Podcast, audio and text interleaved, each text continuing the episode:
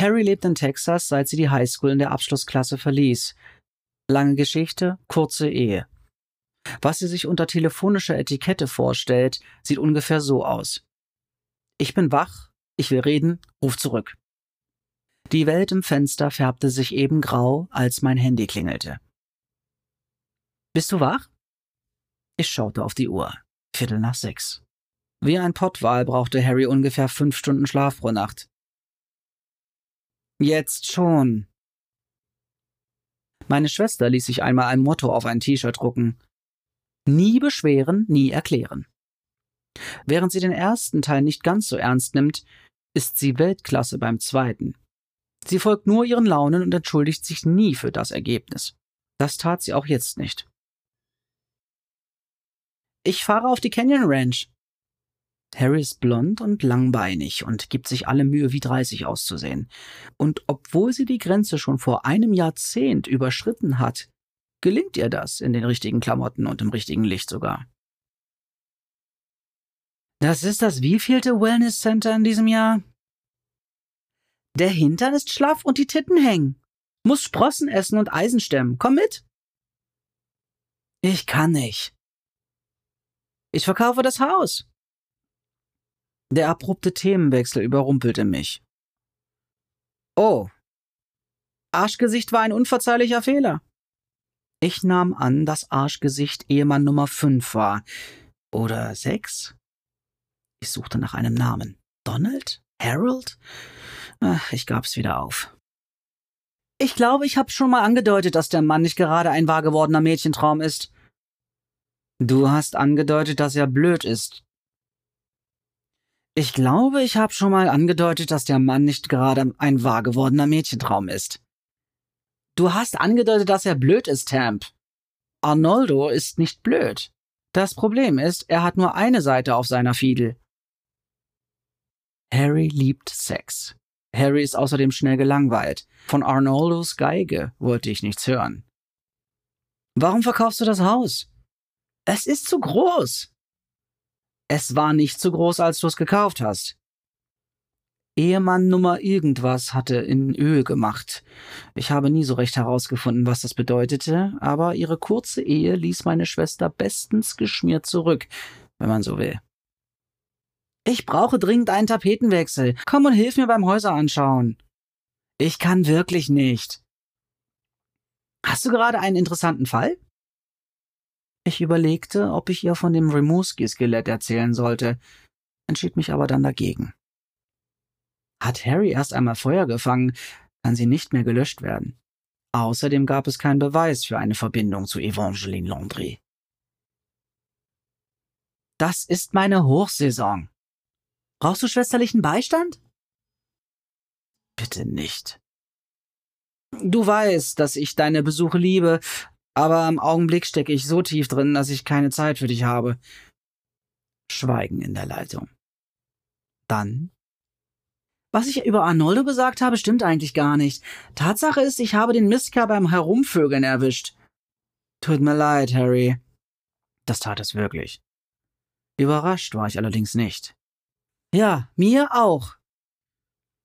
Nachdem ich mir Jeans und Poloshirt angezogen hatte, fütterte ich Birdie und füllte Charlies Futter- und Wasserschüsseln.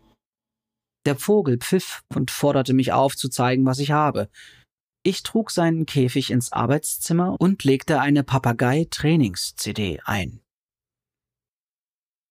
Im Institut war nichts in meinem Postfach, kein blinkendes rotes Licht am Telefon. Auf meinem Schreibtisch war eine Minilawine abgegangen.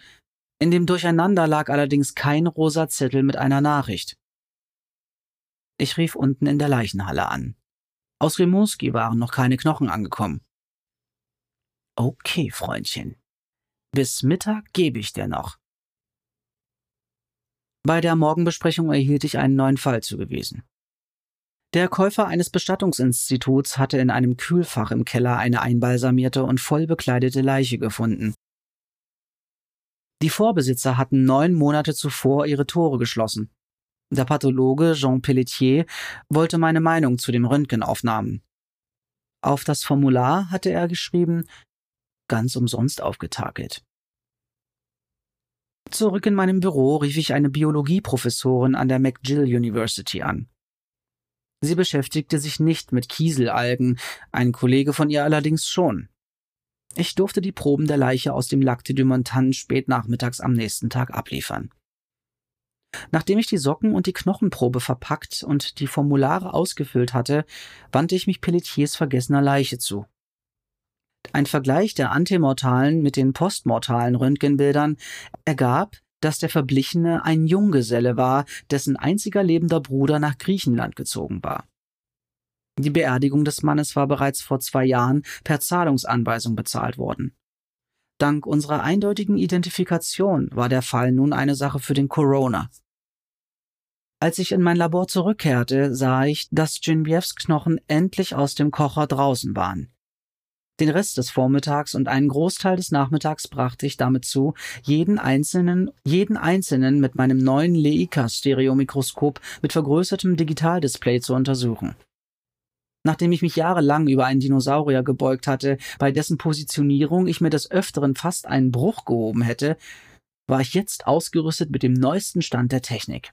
Ich liebte dieses Mikroskop. Dennoch erbrachte die Vergrößerung sehr wenig, lippenförmige Aufwölbung der Zwischengliedgelenksoberflächen des rechten mittleren Cs, eine asymmetrische Erhöhung auf dem vorderen Mittelschaft des rechten Wadenbeins.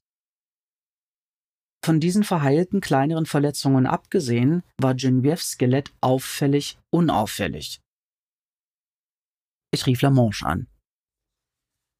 Sie hat sich einen Zeh gestaucht und das Schienbein angeschlagen, fasste er meine Befunde zusammen.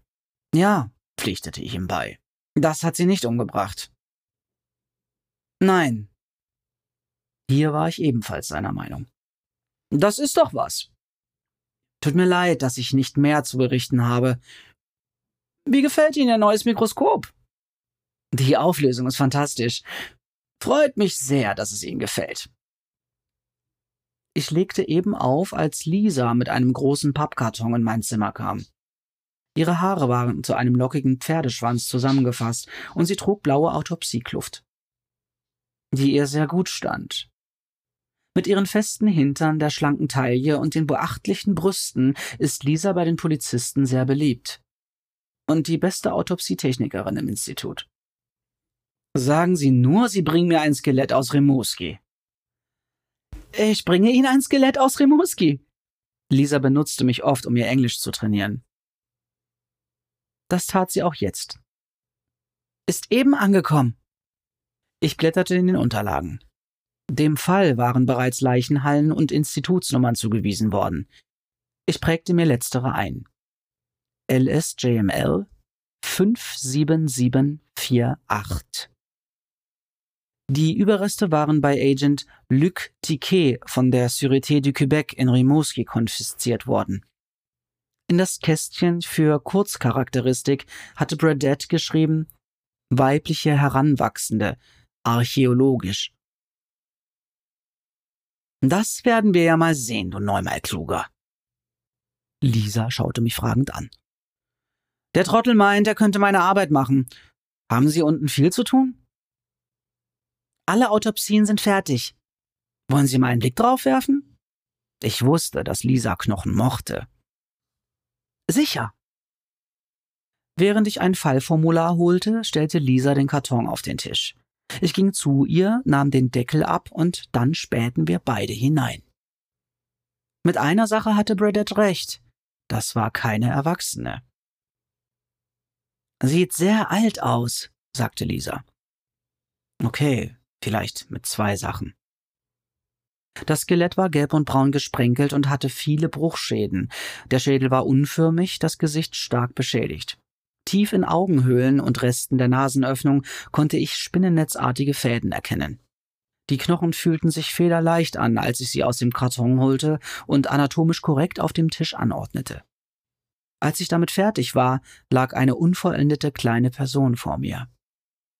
Ich inventarisierte die Knochen sechs Rippen, fast alle Finger und Zehenknochen, ein Schlüsselbein, ein Schienbein.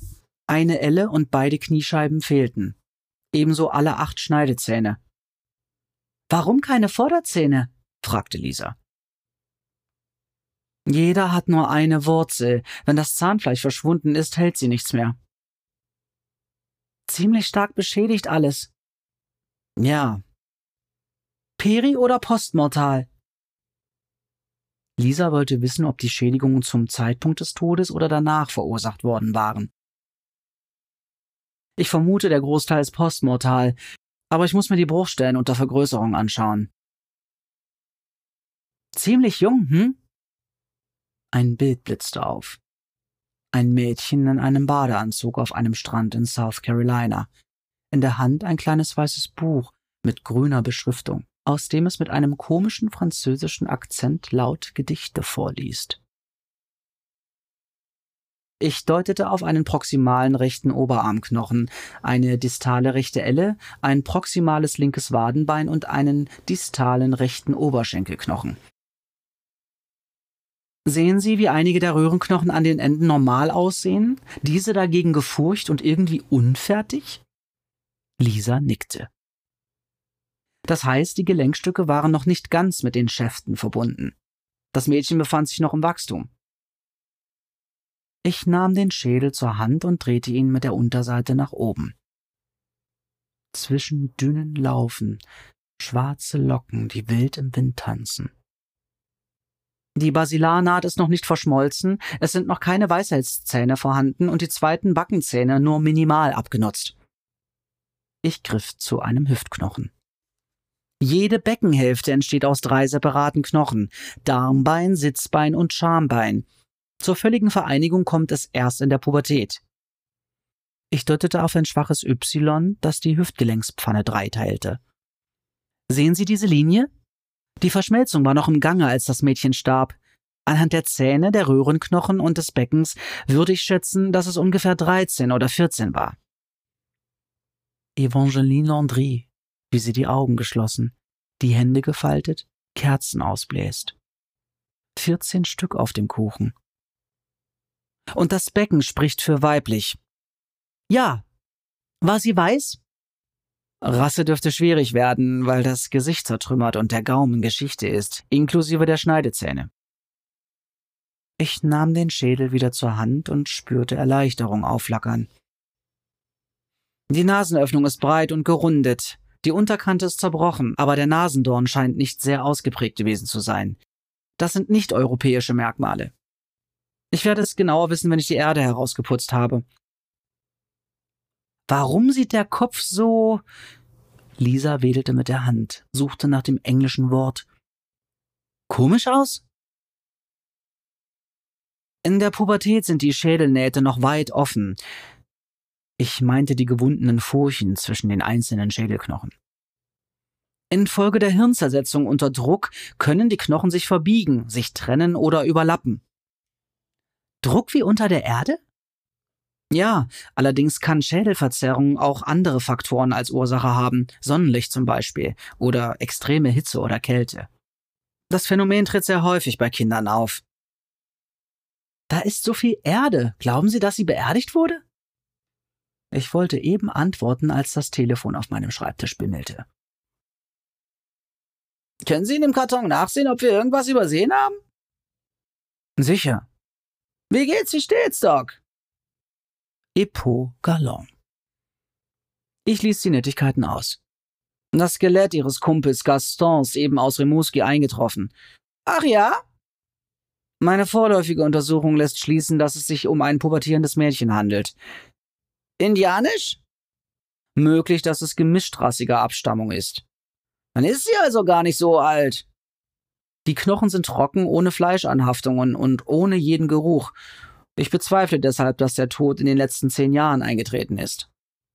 Im Augenblick kann ich aber nicht mehr sagen. Da ist jede Menge zu säubern und das muss per Hand geschehen. Kritak! Hat die kleine Zähne? Einige, aber keine Hinweise auf zahnärztliche Behandlung. Machen Sie auch DNS? Ich werde Proben entnehmen, aber wenn keine organischen Komponenten mehr vorhanden sind, ist eine Sequenzierung unmöglich. Die Erde steckt tief in Spalten und den Markhöhlen, was darauf hindeutet, dass sie irgendwann einmal begraben wurde. Ehrlich gesagt, ich befürchte beinahe, der Corona im Rimouski könnte recht haben. Die Überreste könnten auf einem alten Friedhof ausgewaschen und von einer archäologischen Stätte gestohlen worden sein.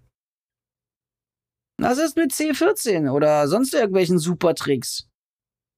Bis auf ein paar spezielle Anwendungen ist die C14-Datierung bei Material, das weniger als hunderte von Jahren alt ist, nutzlos. Außerdem, wenn ich berichte, dass dieses Mädchen ein halbes Jahrhundert tot ist, werden die maßgeblichen Stellen weder für DNS, Radiokarbon noch irgendeinen anderen Test Geld ausgeben. Glauben Sie, Sie kriegen was raus? Ich werde mir Mühe geben. Wie wär's, wenn ich mit dem Kerl rede, der die Knochen hatte? Mir seine Geschichte anhöre? Das wäre gut. Ich legte auf und wandte mich wieder Lisa zu. Warum sieht der so anders aus? Sie deutete auf den zweiten rechten Mittelhandknochen. Lisa hatte recht.